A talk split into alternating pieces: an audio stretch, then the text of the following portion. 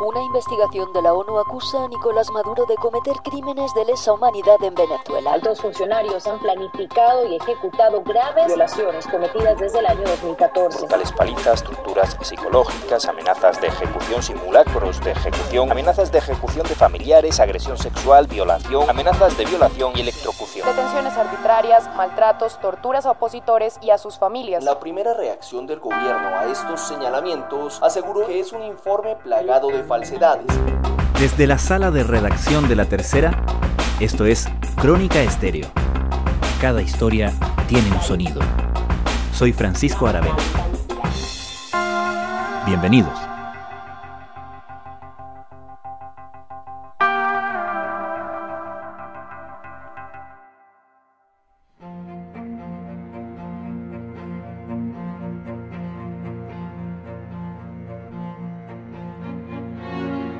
La semana pasada, el informe de una misión especial de Naciones Unidas sobre la situación de derechos humanos en Venezuela desató una conocida sucesión de declaraciones, acusaciones y recriminaciones en torno al régimen de Nicolás Maduro. Predeciblemente, sus críticos, en Chile y en el mundo, lo alzaron como una prueba más de los abusos cometidos por la dictadura de ese país, y sus defensores restaron credibilidad al informe y acusaron violación de la soberanía venezolana.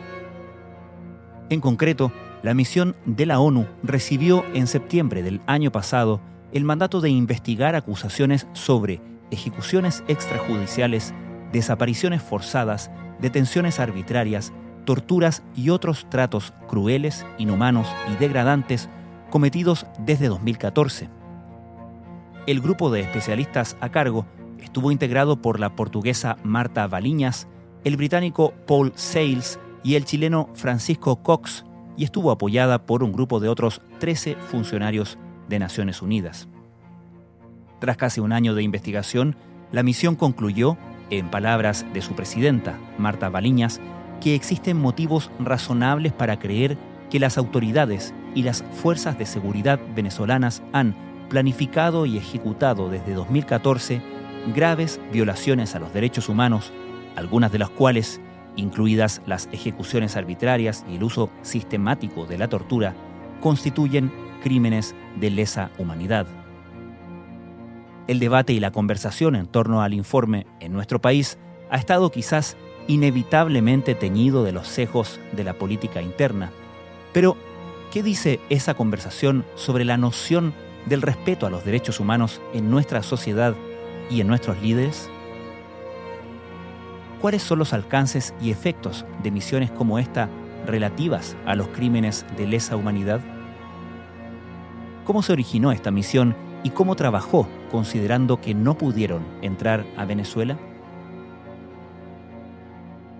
La decisión de crear esta misión de determinación de hechos sobre Venezuela es una resolución que dicta el Consejo de Derechos Humanos de Naciones Unidas y básicamente otorga el, mandato que es limitado en cuanto al ámbito sustantivo y yo diría que bueno, también limitado porque fija un periodo de tiempo. El ámbito de materia sustantiva, o sea, cuáles son aquellos derechos sobre los cuales nosotros teníamos que hacer determinaciones, son tortura, detenciones arbitrarias, desaparición forzada y ejecuciones extrajudiciales. Y esto en el periodo que va desde el 2014 a la fecha. Francisco Cox es abogado penalista, especialista en derechos humanos y justicia penal internacional y miembro de la Misión Internacional Independiente de Determinación de los Hechos de las Naciones Unidas sobre la República Bolivariana de Venezuela uno de los de las solicitudes o exigencias del mandato es que nosotros al momento de hacer esta investigación tengamos en cuenta la rendición de cuentas, responsabilidad que permita a las víctimas acceder a la justicia, o sea, que implique no solo justicia penal, pero obviamente que también justicia penal, sino que también reparaciones, la reparación del daño que han sufrido las víctimas de estas violaciones y delitos que nos dan el mandato.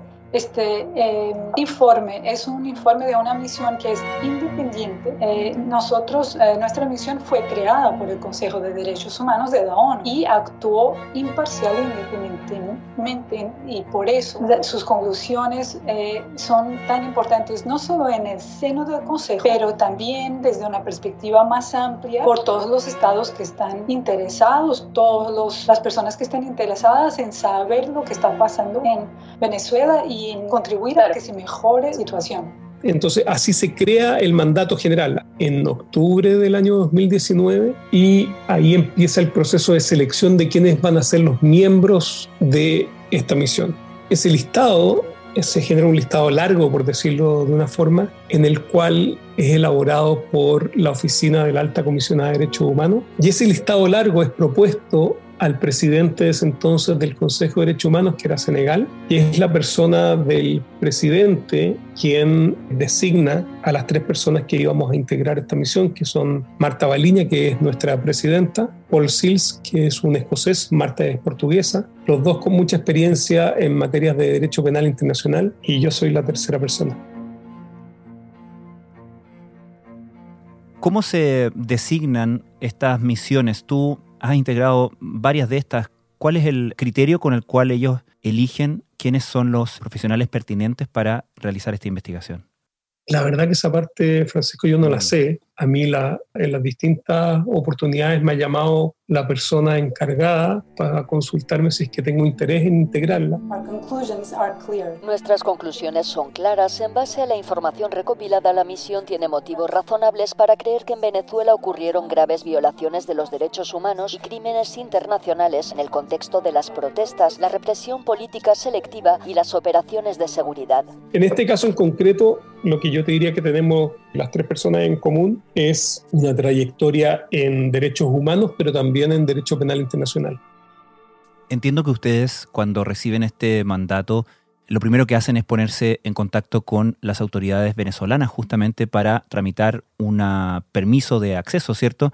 E informar, me imagino que están iniciando esta investigación y el gobierno venezolano no deja entrarlos y, y tampoco les contesta en rigor ninguna de las comunicaciones. Eso hace que ustedes tengan que trabajar y hacer su investigación desde fuera, pero acceden a fuentes bastante directas, ¿no? Así es, mira, efectivamente nosotros en enero nos constituimos en Ginebra y ahí ya desde ese momento nosotros cuando estábamos en Ginebra solicitamos una reunión con la Embajada de, la República Bolivariana de Venezuela ante Naciones Unidas para tener una reunión y coordinar el trabajo. De esa carta no, no recibimos respuesta y posteriormente solicitamos obviamente un, a través de otra carta acceso al país, no nos lo dan, solicitamos acceso a información, a elementos que nos puedan contribuir respecto de casos concretos que estamos investigando, pero también sobre la situación general tampoco es respondida. Y la última carta que enviamos fue diciéndoles que necesitamos que nos digan un canal de comunicación para hacerles envío de el informe que estábamos nosotros, el borrador de informe, o sea, la última versión que teníamos del informe, para que ellos comentaran, hicieran observaciones y ver cómo nosotros nos hacíamos cargo de aquellas observaciones y comentarios que hicieran. Ninguna de esas cartas fue respondida. Las respuestas a este informe no tardaron en llegar. El canciller del cuestionado gobierno del país, Jorge Arriaza, dijo que la investigación está plagada de falsedades. Arriaza enfatizó que no tiene rigor metodológico y fue dirigido por una misión fantasma contra Venezuela. Entonces nosotros, obviamente, y esto ahora, esto no es peculiar, ¿ah? aquí se han usado expresiones como misión fantasma, a distancia, de las 15 investigaciones similares como estas que se han establecido por parte del Consejo de Derechos Humanos de Naciones Unidas, a 10 se le ha negado el acceso. Entonces, la verdad que esta es una, una mecánica que al parecer utilizan algunos estados de intentar desconocer la legitimidad de estas misiones, no obstante que son creadas por el Consejo de Derechos Humanos de Naciones Unidas. información que nosotros logramos obtener es a través de declaración de testigos, declaración de víctima, declaración de ex miembros de las fuerzas de seguridad y de inteligencia y miembros activos de las fuerzas de seguridad e inteligencia, que nos dan cuenta de estos patrones de conducta, del canal de comunicación, de la cadena de mando y de que todos estos elementos son los que nos permiten concluir que hay políticas de Estado detrás de los delitos que nosotros finalmente documentamos. ¿Cuáles son los principales delitos que se documentan y las principales responsabilidades? Porque ustedes son muy directos en afirmar responsabilidades, en algunos casos con nombre y apellido. Sí, mira, los delitos que nosotros damos por acreditados son tortura, detenciones arbitrarias respecto de la política que identificamos como de aplastamiento a la oposición. The acts of torture included, among other things, severe beating, psychological torture regarding threats of execution, carrying out mock executions, threats of execution of family members. We have reasonable grounds to believe that high-level authorities within these entities, as well as political authorities who exercised power and oversight over them, including the presidents and the ministers of interior and of defense, were aware of these crimes and either ordered or otherwise contributed to them. Respecto de esa política, nosotros decimos que efectivamente en cuanto al SEBIN, que es la Agencia de Inteligencia Civil, tenemos fuentes que indican que Nicolás Maduro y Diosdado Cabellos dan órdenes para ver quiénes son las personas a las cuales se declara como objetivos de inteligencia, se les hace seguimiento, se les hace interceptación telefónica, se hace eh, fabricación de evidencia, o sea, se les planta evidencia y posteriormente son llevados al helicoide o a Plaza Venezuela, que son los dos cuarteles centrales de, de SEBIN, donde son sometidos algunos a tortura. Respecto de el DGSIM y también algunos personas del SEBIN, pero también en cuanto a la represión política, nosotros decimos que también hemos logrado establecer que el canal de comunicación y la cadena de mando en ningún momento se ve destruida. Es decir, estamos frente a fuerzas de seguridad que siguen su línea de mando, que tienen disciplina interna, que tienen una institucionalidad lo suficientemente establecida como para que la información fluya hacia arriba y hacia abajo. Y por lo tanto, ese conocimiento y ese flujo de información impone sobre aquellos que son los líderes y quienes tienen control y supervisión sobre ese contingente, le impone la obligación desde el punto de vista del derecho penal internacional de tomar medidas de represión y de medidas preventivas para que no se cometan estos delitos. Entonces, por eso esa otra fuente de responsabilidad que nosotros atribuimos a, en ese caso al ministro del Interior, ministro de Defensa y también al presidente, porque teniendo conocimiento no realizan ninguna de estas medidas preventivas o represivas de las conductas que nosotros damos por documentadas. No obstante, los integrantes del grupo no pudieron visitar el país caribeño porque, según dijeron, el gobierno no respondió a las reiteradas solicitudes, lo que se sumó a las restricciones de viaje en vigor debido a la pandemia del nuevo coronavirus. Por ese motivo realizaron 274 entrevistas a distancia. La Corte Penal Internacional es un órgano distinto a Naciones Unidas, que es la que da origen a esta misión en particular, pero podría, entiendo, originarse una investigación en la Corte Penal Internacional a raíz de este trabajo, ¿no? Sí, mira, lo que quiero aclarar son dos cosas. Uno, aparte lo que tú dices, que, que, efectivamente son órganos totalmente independientes y autónomos. Por lo tanto, la, las decisiones de la Fiscalía de la Corte Penal Internacional están regidas por sus procedimientos, por sus estándares y por su recolección de evidencia. Ahora bien, este informe es público y por lo tanto puede ser un insumo más que utilice la Fiscalía para tomar sus decisiones. El estándar que nosotros, de probatorio que nosotros estamos usando, y esto es importante destacarlo para que no se malinterprete por ninguna de, las, de los distintos actores que están haciendo referencia al informe, es de motivos razonables para creer que tal o cual conducta ha sido cometida. Es decir, lo que nosotros afirmamos en el informe es que tenemos motivos razonables para creer. Este es un informe que es eh, el resultado de investigaciones con mucho rigor metodológico y por eso con mucha importancia y relevancia, porque hemos podido eh, conducir um, a hacer investigaciones durante los últimos meses que nos han permitido recopilar información de diferentes fuentes y por eso estamos tan seguros de los hallazgos y de las conclusiones a que llegamos. Esto es distinto al estándar de un juicio, que es más allá de toda duda razonable. Nosotros no determinamos culpables, nosotros no somos jueces y por lo tanto nosotros no decimos que sí o sí estas personas son responsables. La información que nosotros estamos entregando tiene que ser sometida a el matiz o al contradictorio de un juicio oral, donde la defensa podrá acreditar inocencia, no participación, ignorancia, no deber de saber, o sea, no, no estar obligado a saber, o efectivamente rupturan la cadena de mando. Y eso es algo que obviamente nosotros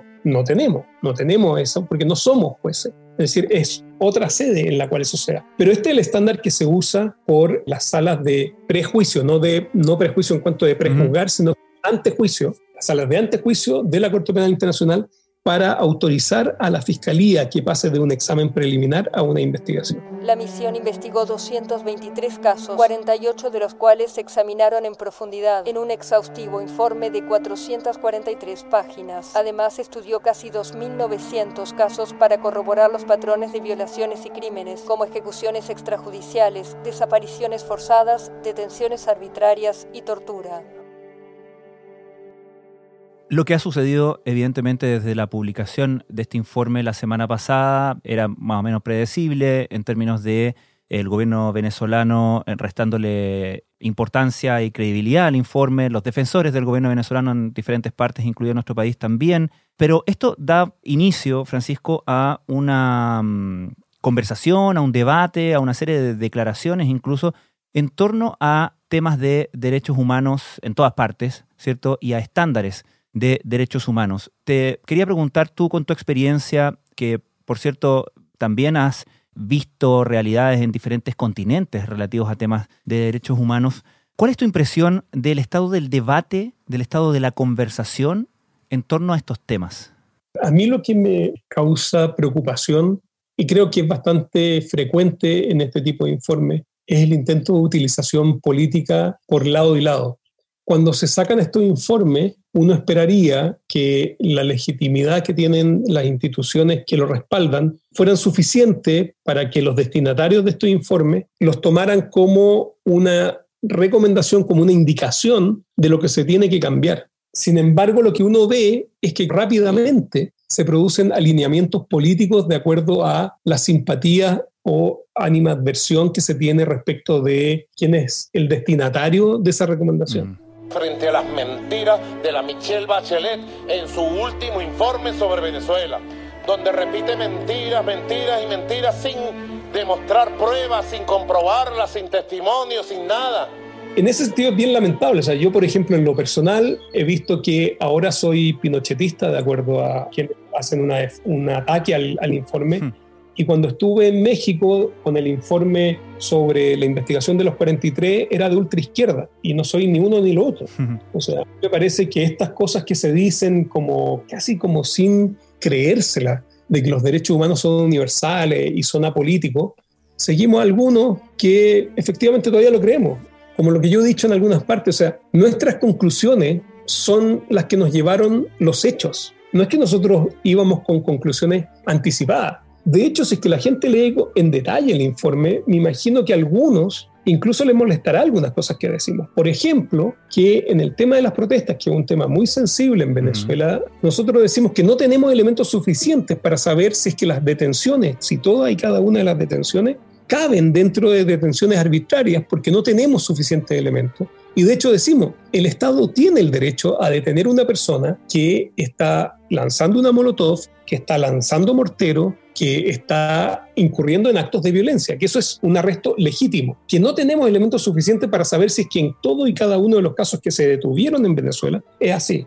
Otra cosa que también decimos, pero que parece que, o sea, como que nadie leyó, dada esta polarización, es que no es legítimo un golpe de Estado y que por lo tanto quienes participan de un golpe de Estado es legítimo que el Estado, es decir, la República Bolivariana Venezolana, pueda detener a esas personas. Lo que no es legítimo es que se les desaparezca por corto tiempo, que se les torture a niveles francamente bestiales, sobre todo en el año 2018, pero hacemos esos matices que lamentablemente como se polariza la discusión, se pierden el delito en sí mismo, esta violación de derechos humanos, es una de las más graves y genera mucha alarma y mucha sensibilidad a nivel internacional cuando se realiza de manera sistemática, es decir, cuando es una práctica recurrente de los organismos de seguridad para sacar información de los detenidos, para poder este, coercionarlos eh, de manera física y de manera psicológica. Así que se ha normalizado, entre comillas, tristemente, como un mecanismo para poder obtener información, para poder coercionar a personas que están detenidas o definitivamente privadas de libertad. Porque lo que nosotros tres estamos tratando de hacer, junto con el equipo de, 13 personas que nos apoyaron, es a la luz de los estándares, a la luz de la metodología, sacar las conclusiones de los hechos que hemos podido recabar. Entonces, eso es un poco frustrante. Alguna gente podrá decir, no sé, ingenuo. Sí, puede ser medio ingenuo. Pero ese es el ideario de los derechos humanos. Entonces, desde ese punto de vista, sí, es, bien frustrante que en el fondo lado y lado usen el informe como un instrumento político, cuando en realidad el ideal sería que los destinatarios y que todos tuviéramos en, en mente que estos informes lo que buscan es justamente la mayor vigencia de los derechos de las personas que, a las cuales son sometidas. Y me parece que es como una falta de empatía también, porque si cualquier persona, creo yo, lee los testimonios, y sea del país que sea, de una persona que ha sido sometida a una tortura, resulta bastante sorprendente que se busque una justificación política para que esa persona haya sufrido lo que sufrió y que no nos moleste profundamente y que no nos conmueva lo suficiente como para que remediemos esa situación y se haga justicia y que eh, no se implemente como una política de Estado. Lilian Tintori, junto a familiares de detenidos y de asesinados en las protestas, continúa la recopilación de testimonios de violaciones a los derechos humanos que serán consignados en la Organización de Estados Americanos y en la Corte Penal Internacional. Y en términos macro, Francisco, para terminar, en términos de la eficacia o el alcance de sistemas como la Corte Penal Internacional o las misiones de la ONU de derechos humanos, de buscar justicia, de castigar crímenes de lesa humanidad. ¿Crees tú que las herramientas que tiene el mundo, que tienen quienes buscan justamente justicia para esos hechos y quienes buscan obviamente evitar, ¿cierto?, que estos por lo tanto se produzcan o se sigan produciendo, son suficientes? ¿Crees que en términos de capacidad internacional, global, para controlar esto, hemos topado techo? Mira, yo sinceramente creo que hemos avanzado, pese a que ahora probablemente se sabe más y es más inmediato. Yo creo que instituciones como la Corte Penal Internacional, como los países que tienen jurisdicción universal y la cantidad de personas que han sido condenadas por crímenes de lesa humanidad a lo largo de Europa, por ejemplo, de violaciones que no han ocurrido dentro de Europa, o sea, de personas que fueron partícipes del genocidio de Ruanda, creo que efectivamente generan un efecto de disuasivo. Nosotros los que dedicamos, nos dedicamos a derecho penal, siempre decimos que el derecho penal no tiene esa función ni cumple ese objetivo. Y yo fíjate que, claro, si es que nunca se aplica, puede ser que no. Pero si es que el derecho penal se aplica, yo creo que sí tiene un efecto disuasivo.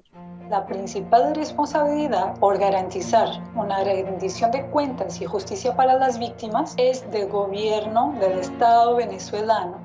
Y tú escuchas historias de, de, no sé, yo escuché directamente con ocasión de este informe, alguien me dijo que una persona de un nivel medio alto de Venezuela había consultado con un profesor sobre las consecuencias que podría tener esta misión y la Corte Penal Internacional, qué significaba. Y una vez que el profesor le explica, la persona toma conciencia de a lo que está expuesto. Y yo creo que ese tipo de, razonamiento, lo que se está dando cuenta es que al ser imprescriptibles estos delitos, te puede terminar alcanzando la justicia. Quizás no inmediatamente cuando eres el más poderoso de la vecindad, pero una vez que empiezas a perder poder y se empiezan a producir fracturas al interior, de gente que dice, bueno, ¿y por qué yo voy a exponerme a estar desfilando en tribunales o condenado en una cárcel cuando los que se llevan los beneficios son otros?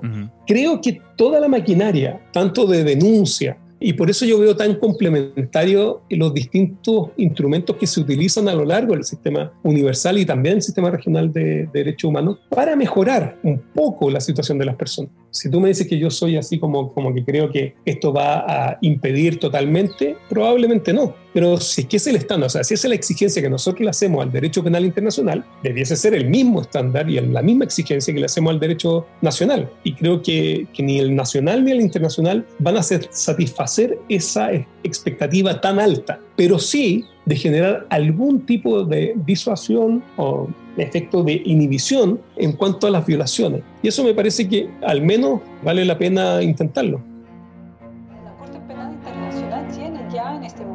Examen preliminar sobre la situación en Venezuela. Obviamente será su decisión, sus consideraciones, pero... Francisco Cox, muchas gracias. Gracias a ti por la entrevista.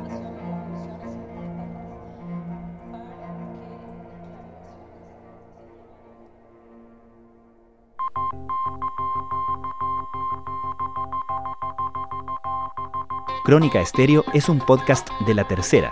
La producción es de Rodrigo Álvarez y Melisa Morales. Y la edición de quien les habla, Francisco Aravena. La postproducción de audio es de Michel Poblete. Nuestro tema principal es Hawaiian Silky de Sola Rosa, gentileza de Way Up Records. Nos encontramos pronto en una nueva edición de Crónica Estéreo.